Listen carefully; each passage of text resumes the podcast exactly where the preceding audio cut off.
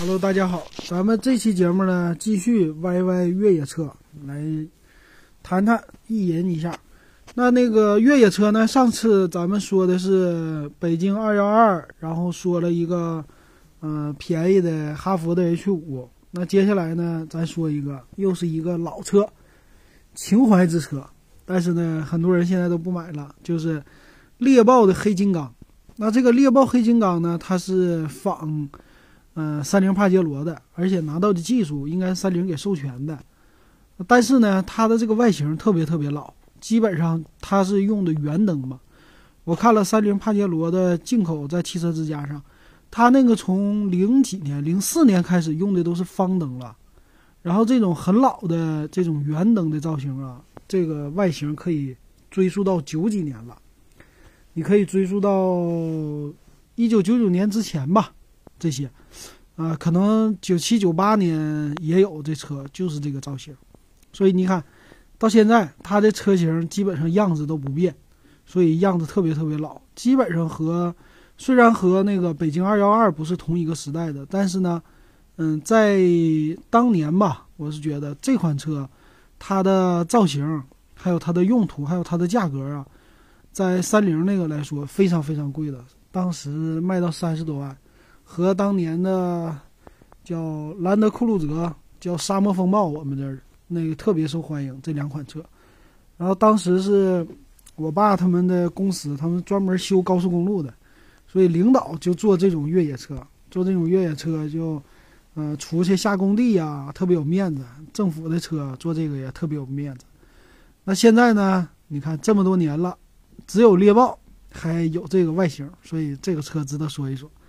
那现在呢？你在网上查，猎豹这款车还是有卖的，但是可能卖的比较少了。但它的价格呢，可以说一说，它是从十万九千八开始，叫手动两驱标准型，然后一路到最贵的版本，最贵的版本是十七万九千八，叫手动四驱二点四四升。那这个最贵车型都是二零一四款了，最便宜的是二零一三款，可以说。就这么多年，它也不改款，是吧？但是这个车还有，啊，最辉煌的时候呢，猎豹的这款车是当年在，呃，一九九七年吧，一九九七年驻港部队嘛，驻港部队就是开的这款车嘛。当时有敞篷版，也有那什么版，所以想起来了，你看一九九七年就开这款车，还是真的很有很有历史啊。那它的售价能追溯到最老的是二零零二款，当年的厂方指导价它是二零零二款三点零升自动四驱，当年厂方指导价是三十二万零八百，所以挺吓人呐，这个价格，啊，在当年那个钱很值钱的时候，还卖了三十多万，然后零三款降到二十八万七，零四款就十八万一千八了，这几个手动四驱。呃，从看起来呢，除了这个自动以外，它后来就一直出手动的，然后价格是每年下降，到零六年就变二点四升的了，发动机十七万九千四，嗯，到那个零八款呢，它就是还是保持在手动四驱三点零的这种二十五万八，然后零九款就开始出来更便宜的两驱型了，两驱型就是十万出头了。十四万多，然后到一三一四款就现在的，所以说改款看起来改的不算太多，对吧？所以咱们还是按照以前的这个方式，咱们说一说它的配置，看看它这个车的配置怎么样。那一般你看啊，买这个车，呃，至少得是买一个四驱型的，对吧？你要是买一个两驱型的，这款车真的没有必要来买它了，要不然的话。呃，买什么车这种 SUV 啊，两驱的都用不了，花个十万多块钱。其实呢，你要是买个四驱的，也就是奔着它的越野或者说它这个外形的，那你还是应该至少配四驱的。所以咱们从四驱的开始，说的是这款十三万四千八的手动二点二升手动四驱标准型，看一看它的配置怎么样。那这个车呢，因为非常非常老了嘛，所以它的用的技术应该也不是什么新技术了。那咱看一看啊，首先这车长是四点八米，宽度一点八三米，还是挺宽的。这个赶上现在的那种中大型 SUV 了。那个高度呢，一点八九米，这也是超级高。但是轴距不长，轴距是二点七二米，呃，轴距还是算是一个紧凑型这种级别的哈。那它的结构呢，是这种非承载式车身了。那整备质量还是挺重的，整备质量有一点八六吨，啊，还是将近两吨了。所以说，推动它车身呢，二点二升发动机来说也是比较。呃，算是比较吃力的吧，我觉得。而且它的发动机技术用的应该不是什么太强的、太好的这个技术。呃，它用的发动机型号叫四二 B 三，那二点二升的发动机，它的功率啊，最大马力只有一百二十九，最大功率才九十五，啊，可以说是差不多一个现在一点五 T 都比它高了吧。它是二点二升自然吸气的。那其他方面呢？它是。现在排放也能达到国四、国五，应该好像有没有？嗯，他这里是没说，环保标准是国四的。然后是五档手动变速箱。那四驱形式这是最重要的了，叫前置四驱分时的四驱，前是麦弗逊独立悬架，后边是钢板弹簧结构，这个也很老的是吧？所以走起烂路来呢，相对来说还是有一点不舒服的吧，没有那么特舒适。然后机械液压助力，哎，车身不是承啊，对，非非承载式的车身，对的，所以这是传统硬硬朗的这个硬派越野的四驱结构，对，这个是没变的。前盘后鼓很老的技术，呃，轮胎呢是二三五八五幺六，所以轮胎是比较宽的，这个也是越野车的标配，配了一个全尺寸的备胎。那这备胎呢，给你扔在后背了，一个背个小书包，这是典型的越野车的样子。那主副双气囊，ABS、EBD 没了，其他的什么车身稳定啊全没有。但是呢，带后边的倒车雷达，然后什么倒车影像那些也都没有。可以选装后桥的差速锁，但是中央差速锁这个选装都不可以，你得到时候再换了。天窗也没有，有铝合金轮毂。车内中控锁，方向盘只有上下调节，织物座椅。嗯，其他方面我看啊，座椅支持整体放倒，导航啊这些都是选配的，没有。原车带一个单节 CD，然后四到五个喇叭，其他是卤素车灯加前雾灯，然后电动车窗，再加上有后雨刷器。呃，空调呢还是手动空调，所以没了。可以看出来，就是整体的配置非常非常的简单，就延续了当年吧九几年的这种配置吧。但是呢，这款车的外形真的很经典。经典在什么样呢？首先，它这个是给你带了现在最不多见的，就这种防撞的，防撞防撞什么？这算是保险杠吧？这个是以前的越野车特别特别喜欢装的，对吧？呃，除了那个，现在一般车都是保险杠了。但是这种防撞的呢，就给人的感觉你特别结实，特别耐用，然后特别的安全防撞。但实际呢，这车的安全标准已经没有那么高了。那个它的什么 A 柱啊这些的，你要真正撞下来，现在能保护你的也就剩一个你的安全气囊了。但是呢，快速的啊撞击的时候，它的标准都不够了，因为它九几年的这个标准和现在差别还是太大了。但是就是这个外形。让你小的时候，当年可能很贵的车买不起，但是现在呢，你能买得起了，呃，能拥有这么一台大的车吧？要按照当年这标准，真的是特别特别的，嗯，土豪那种感觉了。但是现在就完了，现在你开这车出去就感觉有穿越感了，但是还是这外形很经典。那。从车身侧面来看呢，和当年的我觉得什么兰德克鲁泽呀、沙漠风暴啊这些，沙漠风暴就兰德克鲁泽呀，这些都一样的，比较圆润的，但是呢方方正正的一个盒子车，啊，但是呢没有奔驰 G 那么硬朗，奔驰 G 呢都是很硬的这种，就是折角，对吧？很直线的线条，但是它呢还是有这种，呃曲线的这种线条。呃，车身呢，就是上边是，要么是绿的，绿一点，要么是这种深绿的，或者，但是没有全黑的那种。下边呢，保险杠子，还有车门都是双色的，底下是银色的这种塑料底杠。那再看内饰，内饰这车就更老了，但是呢很复古，就是它方向盘是四幅的方向盘，然后上车呢也有这种提手，啊，显得这车身很高大，你可以上去。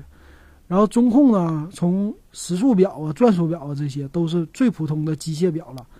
嗯，最好的我觉得是中控这个，真的很有，呃，以前的这种复古感觉。就是中控它配的一个叫什么呃压力吧，一个是车身稳定，这么一个表，还有配的应该指南针带不带啊？没看不太清楚。但是还有一个就海拔表。时间显示这些，啊，它那几个表放在上面，非常像飞机，像飞机那种驾驶舱呢给你看的感觉。所以这个当年是非常非常有有那个，可以说就是有逼格这种事儿了吧？你要是放在上边，那是相当的牛了。一进去，嗯，其他的呢，手动空调这些旋钮都在中间，嗯，我觉得最有意思的就是它这种方的按钮啊。方方正正的按钮，你要是按下去，比如说它的这个双闪的键子也是方形的按钮，这种很有时代感的车型，就是在桑塔纳或者老捷达里边能看到。所以这个车你要是摸到也很爽，有有这种感觉。那因为是个硬派越野嘛，它的变速变速箱这个挡杆啊、挡把子、挡把子是比较长的，算是比较高啊。所以你就是整个的用起来呢，你感觉和轿车肯定是不一样，非常不同，就给你感觉，你要是搬到二档的时候，你得往下压这种感觉。这个和北京的 S 四零是很像的，也是啊。当年我用，我去试没试驾，但是上车上一看呢，S 四零这挡把子一推，三档往上推，二档往下压，哎呀，很有感觉，像当年开那个。小货车的感觉似的，小货车那挡把也和这个很像。那其他方面这车就不用说了，座椅方面的话，就是很简单的这种第二排的座椅。呃，第一排肯定是很舒适，然后第二排它这个座椅的最大的特色，我觉得是你这个腿托的位置吧，它应该很长。但是呢，第二排肯定不是那么舒服了，因为这个车呢，就是它毕竟。时间这么久了嘛，它给你的坐坐姿啊这些舒适性啊，嗯，在越野车上来说，以前的领导都喜欢坐第二排、第一排、第一排副驾驶那位置，那个配置是最高的。到第三排、到第二排的时候，这越野车就没什么说特别特别舒适性在那儿了，因为呢，第二排来说它没有什么视野，在跑一些烂路的时候还颠的，所以这种感觉很不好。那第三排就更不用说了，它这种车的第三排呢，有配七座的，第三排都是折在两边的，然后中间可以拉货，所以这个座椅舒适性啊，这些都不能说。但是呢，这车现在还是有人买，买二手的，不是买新的。那这个二手车呢，我看啊，标价一三款的，一五年上牌的，他们要价是九万三。然后再便宜点的，我看看啊，在汽车之家里，这个最低的是，嗯，二点二升手动四驱，就这款车，手动四驱的，一二年的要价是五点六万，这算是低的了。其他的就是，呃，六万、七万这种的了，基本上都是一四年左右的这种车型，所以说它的保值率看起来还是挺高的，是吧？然后大家用个几年，那这种车。车型啊，一般都属于是在新疆这种车比较多，就是，呃，西藏这些地方，或者说东北有一些人会有，或者是云南，就这种，呃，相对来说不算是太中原的，是需要这种车的，就是买这种车的人，一种的就是工作用，一种就是玩的用。那工作用，你就可以说他在新疆啊，在西藏这种地方。是要用到越野车的，这没办法。然后呢，这款车型的性价比相对来说高一些，那他就买这个车，或者说冲这个外形，啊，买这个车。但是呢，这个车改装性还是挺多的。我记得我看那个论坛呢，他们说改装它因为和当年的帕杰罗是通用的嘛，所以很多的这个配件是通用的，它就改装之后，它这个四驱方式可以改，就是叫，呃，我们一般叫全时四驱是吧？但它这个叫超时四驱，但是具体这超时四驱是什么意思？你可以查一查，很有意思的。很多人他们就花钱改装这个车，然后也有喜欢那个帕杰罗的，帕杰罗的那个车型啊，好像叫 V V 九三吧，好像带个三，嗯，这种的。我是觉得你要是买这款车呢，其实完全可以做一点改装，就是改装的更帅一些。